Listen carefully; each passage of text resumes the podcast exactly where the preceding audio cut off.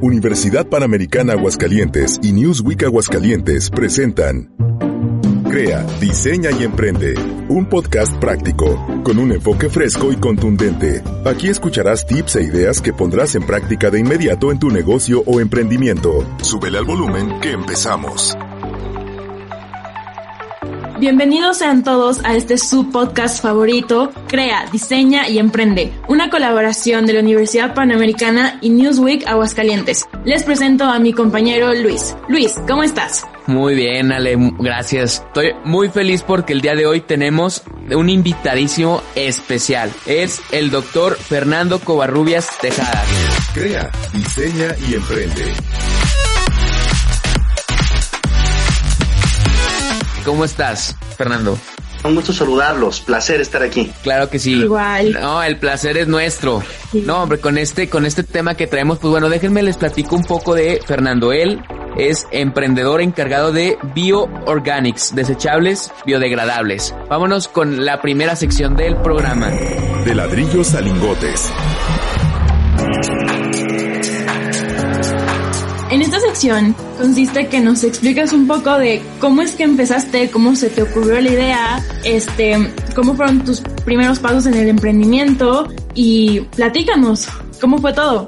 Gracias, gracias Ale. Mira, ya había sido emprendedor antes, antes de Bioorganics ya había, ya había intentado con un par de empresas eh, pequeñas y, pues bueno, la vena la teníamos ahí, ¿no? Por supuesto que cuando empiezas como emprendedor, eh, siempre estás tratando de tener los ojos abiertos, viendo qué cosa nueva se te ocurre, eh, qué nuevas oportunidades y leyendo el mercado, ¿no? Y justamente lo de los empaques biodegradables que es lo que se dedica a Bioorganics, eh, surgió cuando con conocidos empezaron a proponer, pues el tema ecológico siempre me ha fascinado, me ha apasionado, eh, y tengo varios amigos que están vinculados, pero algunos de ellos estaban metidos, o afortunadamente, eh, conscientemente también, en la política, y estaban tratando de impulsar la ley en Aguascalientes para poder tener digamos, prohibición de usos plásticos de un solo uso, ¿no? Y tratar de meter, eh, no, no, no, cambiarlos, pero sí sustituirlos por cosas más ecológicas. Entonces ya traía la espinita y cuando vi que la tendencia iba para allá, eh, pues bueno, nos pusimos desde a, a, a, ver cómo estaba el mercado, a conocerlo, a pensarlo y un tema que, insisto, me parecía fascinante, pues empezaba a tomar forma, ¿no? Esto de poder hacer algo con la ecología, de cambiar los usos plásticos, la contaminación que tanto daño hace, eh, pero ofreciendo una alternativa así surge la idea, ¿no? No, no, fue fácil, por supuesto, eh, porque eh, ustedes saben, eh, bueno, quizá no muchos de su auditorio, pero lo sabrán ahora, que los empaques biodegradables, los ecológicos, son hasta 5 o 10 veces más caros que un, que un, que un contenedor común y corriente. Y hay un freno, digamos, eh, digámoslo así, un freno por las empresas, comercios, etcétera, de extender este gasto, ¿no? Que, que muchas veces consideran un gasto superfluo, pero que, hablando ecológicamente, pues es súper necesario y súper importante. Así surge la idea, Ale, así surge la idea, Luis. No sé si tengan alguna duda, ya vi la cara de Luis que sí tiene. Lo que me gustaría comentar es el hecho de que te enfocas en algo biodegradable. Lo que pasa mucho con el tema de la ecología, es algo que a mí también me apasiona bastante, es que se busca algo que más que sea biodegradable, se pueda usar varias veces. El problema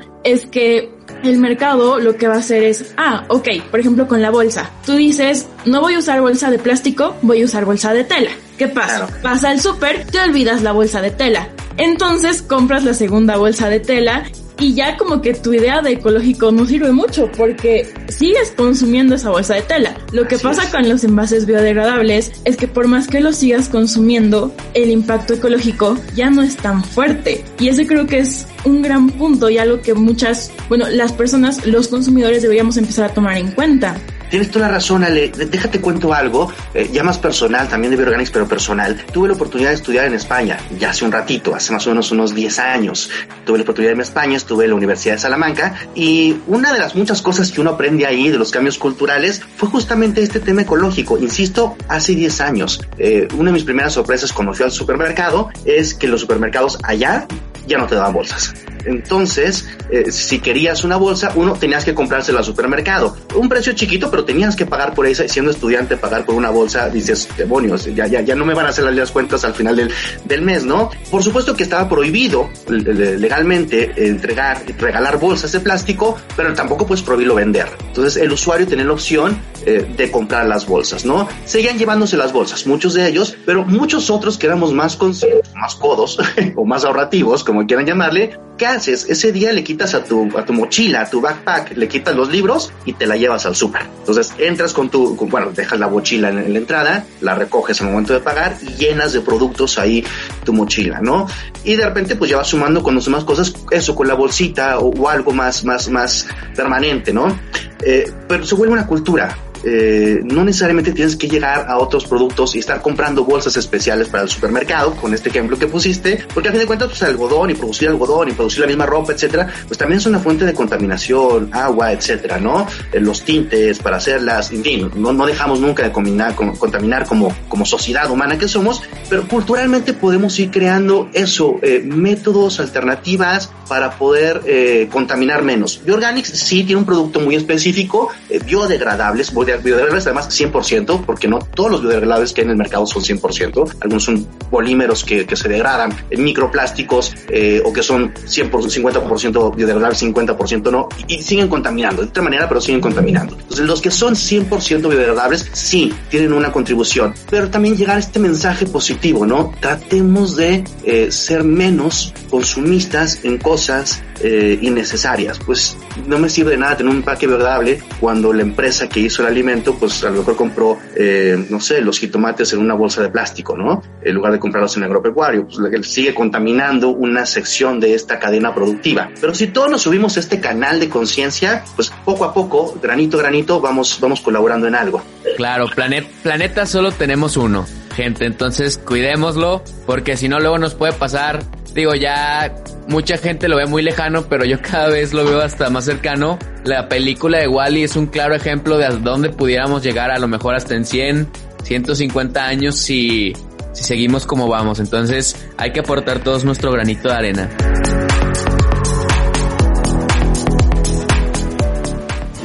Piedras en el camino. Piedras en el camino.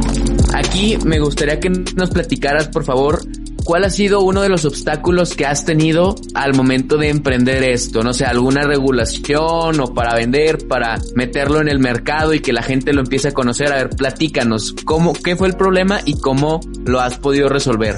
Claro, mira, eh, es una es un área muy noble, la verdad. Eh, es un emprendimiento bastante bueno que no te presenta los grandes, grandes, grandes retos y piedras en el camino como otros, salvo los inherentes a casi todo emprendimiento. Financiamiento, por ejemplo, es, es necesariamente uno de ellos al empezar un negocio, tener los recursos suficientes, pero bueno, eso lo puedes ir salvando, empezar poco a poco, ponerte escalas de negocio para ir creciendo y vas salvando ese tema, ¿no? Debo confesar que algunos clientes eh, grandes, importantes, al inicio se me fueron por no tener la capacidad de tener eh, ese, flujo de efectivo para hacer grandes, grandes pedidos, eh, obtener un margen mayor de, de beneficio y poderles vender a clientes que manejaban y que necesitaban un, suministro muy grande, muy, muy constante. Entonces, eh, quizá no pude entrar con ellos al principio, pero bueno, siempre hay oportunidad de volver a entrar. Ese, ese fue un, reto importante al inicio, el financiamiento. Otro reto importante es el, cultural los, y, el económico para los clientes míos. Es decir, no todo el mundo estaba dispuesto a pagar esto. Eh, las primeras visitas a todos los negocios, sobre todo cuando empezaba el tema eh, de concientización y de uso obligatorio también de este tipo de materiales, de no plásticos, pues no todo el mundo estaba dispuesto a pagar tanto por ellos. Entonces sí, les encantaba la idea, les gustaban mucho los diseños, pero cuando llegábamos a la parte del precio, eh, decían, ay, no sé, déjame pienso, a lo mejor con una bolsita de esas, este, de pan, logro poner el negocio, ¿no? O, solamente voy a necesitar un empaque, pero no todo, voy a seguir dando popotes, o sabes que mejor quito los popotes.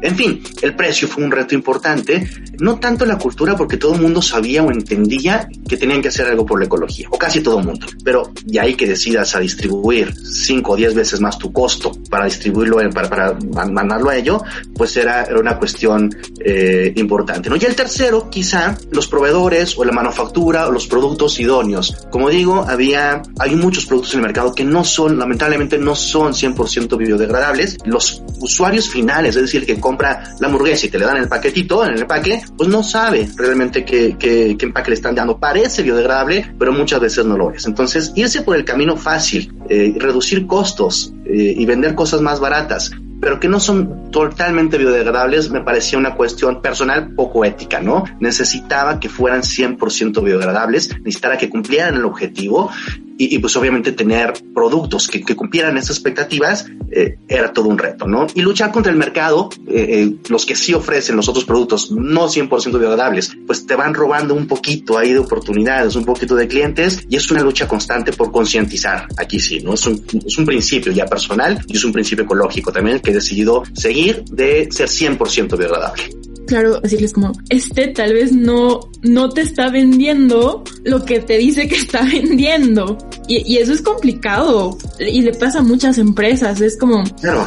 Está en todos lados está la empresa grande que dice no yo el mío sí es biodegradable aquí pasaba de hecho aquí pasa mucho. Yo estoy en Bolivia. Este hace poco salió una ley que todas las botellas PET tienen que ser de plástico reciclado pero y eso solo lo puede cubrir como no, no me acuerdo si solo lo puede cubrir una empresa pero esa empresa en realidad su plástico no no es totalmente reciclado, lo tienen que comprar de otro país y las y hay empresas chiquitas que sí tienen el plástico completamente reciclado, pero no les da para cubrir ese esa demanda. Entonces es bien frustrante, digamos, para esas otras empresas y ponen también sus productos son más caros y esto todo un drama optar también comprar por ellos, apoyar. Claro, y, y, otra cosa que me gustaría destacar aquí para todos los emprendedores que nos están escuchando es esto. O sea, hay mucha gente que le tiene miedo a los bancos, por ejemplo, pero cuando estás emprendiendo y si tienes la fortuna de que llega un cliente tuyo y te dice, oye, ok, yo te quiero comprar un montón, pero tú no tienes el suficiente flujo, pues bueno, a veces no queda de otra más que acercarte a ver dónde puedes conseguir financiamiento. Entonces, un consejo muy importante que le doy a todas las personas que nos están escuchando es, pues traten de generar un buen historial crediticio para que cu cuando llegue el día, porque eventualmente llegará alguna oportunidad. Algunos les llegan varias veces, a otros nada más les llega una vez en la vida, pero cuando te llega la oportunidad, el estar preparado y el estar listo para que puedan aceptarte a lo mejor un crédito o algo así grande, pues es importantísimo para la vida de tu empresa y para que puedas seguir creciendo. Y pues bueno, no, no me cabe duda, Fernando, que tú ya, ya sabías más o menos todo esto porque, pues bueno, por lo que veo aquí tú eres profesor de, de finanzas, ¿cierto? Sí, y me cambio, siguiendo tu consejo, me cambio la cachucha brevemente. La de, de endeudarse no es malo, ni como emprendedores ni como empresas. De hecho, hay una, una cuestión financiera que dice que una, una empresa con deuda vale más que una empresa sin deuda. El tema es hasta qué nivel de endeudarse y cómo endeudarse, ¿no? Esos detallitos son vitales. Pero no tenerle miedo a la deuda, a buscar estos mecanismos, porque sí te pueden hacer la diferencia en determinado momento para aprovechar oportunidades. Solo alrededor del 20-22% de las micro, pequeñas y medianas empresas en México tienen acceso a la banca comercial, ¿no? Es, es, es muy pequeño. Estamos hablando del 20% de las, las empresas, la mayoría de las empresas que hay en el país solo tienen acceso a ese 20% a la banca comercial, pues estamos hablando de que el resto van a presentar siempre dificultades para financiarse. Si tienes la posibilidad de formar parte de ese 20%, puede ser una gran diferencia en el futuro y supervivencia de tu, de tu, de tu negocio, ¿no? Muy buen comentario. Claro, y es que para las personas que van creciendo, porque te digo, yo también eh, he estado emprendiendo y, y también me considero un emprendedor, a las personas que a lo mejor están pensando en hacer algún producto que se pueda vender eh, en alguna tienda comercial grande, déjenme les digo que este tipo de tiendas te piden como para llenar un montón y además te dicen, ok, y te voy a pagar lo que se venda dentro de tres meses, dentro de cuatro meses, o sea, tú tienes que tener dinero para poder proveerles de todo y poder solventar el estar esperando a que te llegue el flujo hasta dentro de tres, cuatro meses. Entonces, eso por si tienen ustedes algún producto que quieran este, meter alguna tienda comercial grande, ¿no? Entonces, pues bueno, eso, eso es, es básico y la verdad, como te podrás dar cuenta, a mí también me gusta mucho todo el, el tema financiero. Y pues bueno, pasamos a la siguiente, eh, siguiente parte de este podcast que se llama Volver al futuro. Fernando, si, tuvieras como en la película un carro de estos como los que pueden viajar al pasado, así como el de la película, y pudieras hablar contigo de con el Fernando antes de empezar Bioorganics o en tus primeros emprendimientos, ¿qué consejo te darías? Eh, es, una súper pregunta y más súper buena onda, ¿no? Eh, uno, si mi carro me pudiera permitir varios viajes, creo que haría un montón de cosas. De entrada iría a Wuhan y les diría no coman murciélago, por favor. Pero bueno, ya hablando de mi negocio quizá o, de mi emprendimiento, pues bueno, también me diría, compra bitcoins en algún momento. Eh, no me encanta el concepto de los bitcoins, pero, pero, pero bueno, o, Tesla, 2020, inicio del 2020, compra acciones de Tesla. No sé, ese tipo de consejos que dirán, ¿cómo no lo vi antes, no? pero ya hablando de Bioorganics, ya hablando de, este tema muy en concreto, eh, que no solo aplica para Burganes, aplica para muchas otras cosas, ¿no? Hay que animarse, hay que saltar. Yo estuve tratando de esperarme al momento correcto, al momento adecuado, tratando de leer al mercado y, una de las cosas que digo, si hubiera hecho antes es empezar antes.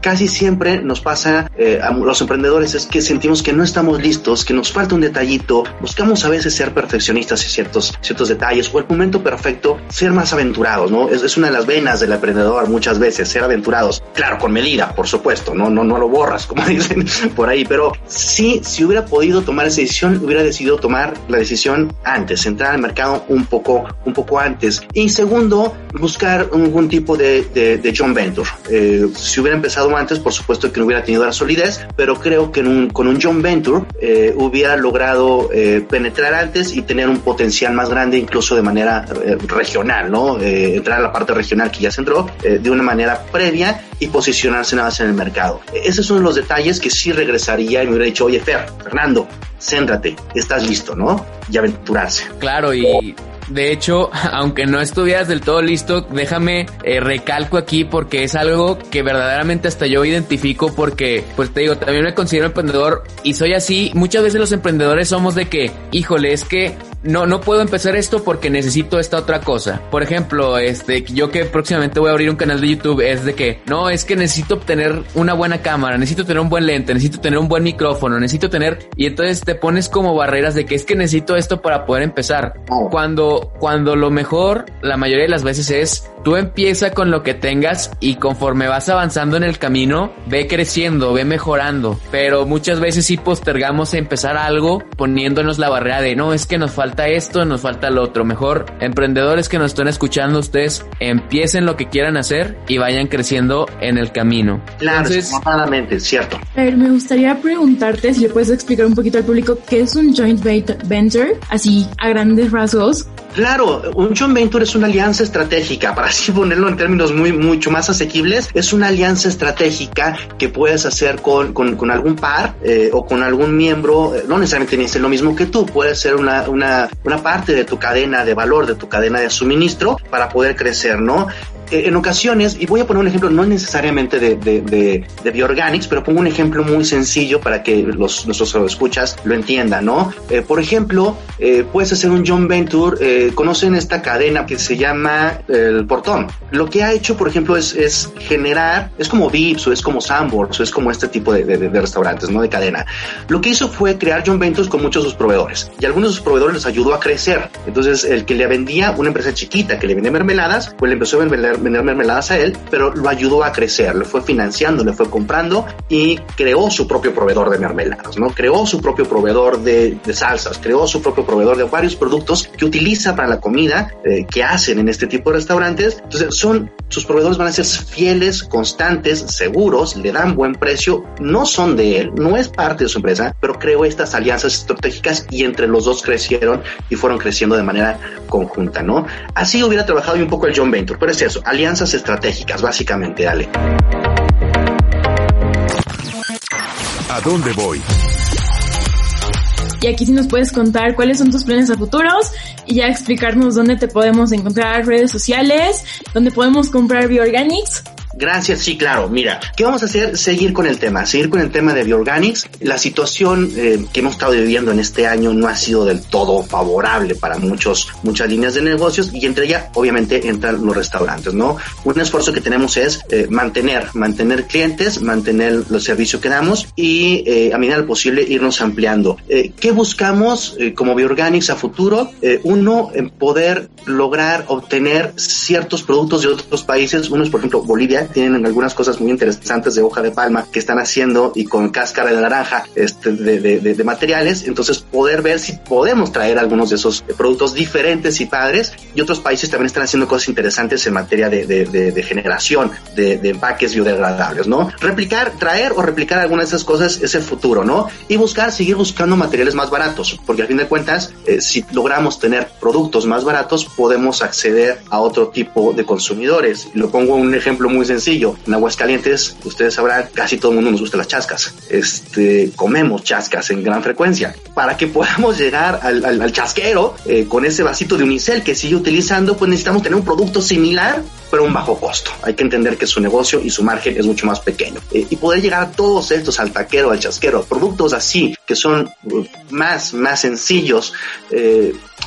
necesitamos una cosa más barata y estamos en búsqueda de eso, ¿no? Ampliar, porque no solamente es negocio, sino también una cuestión social que les decía y ecológica. A donde más lleguemos, más trabajo por, por el mundo estamos haciendo, ¿no? Eso en Bioorganics, eh, así se llama la página Bioorganics, está en, en, Facebook, nos encuentran, o personalmente Fernando Covarrubias, me pueden encontrar también en, en, Facebook y en Instagram, así tal cual, Fernando Covarrubias, bueno, en Instagram como Fer con H, F-H-R, Fer con H, Covarrubias. Y también estoy ahorita desarrollando un emprendimiento que va un poco más con la industria agroalimentaria. Eh, no voy a adelantar demasiado, pero estamos tratando también de hacer otras cositas, seguir con el emprendimiento, que yo cuando esté listo, pues me vuelven a invitar este, para platicarles, ¿no? Pero ahí están los planes, seguimos con eso. Esperemos noticias ansiosos. Ya les contaremos después.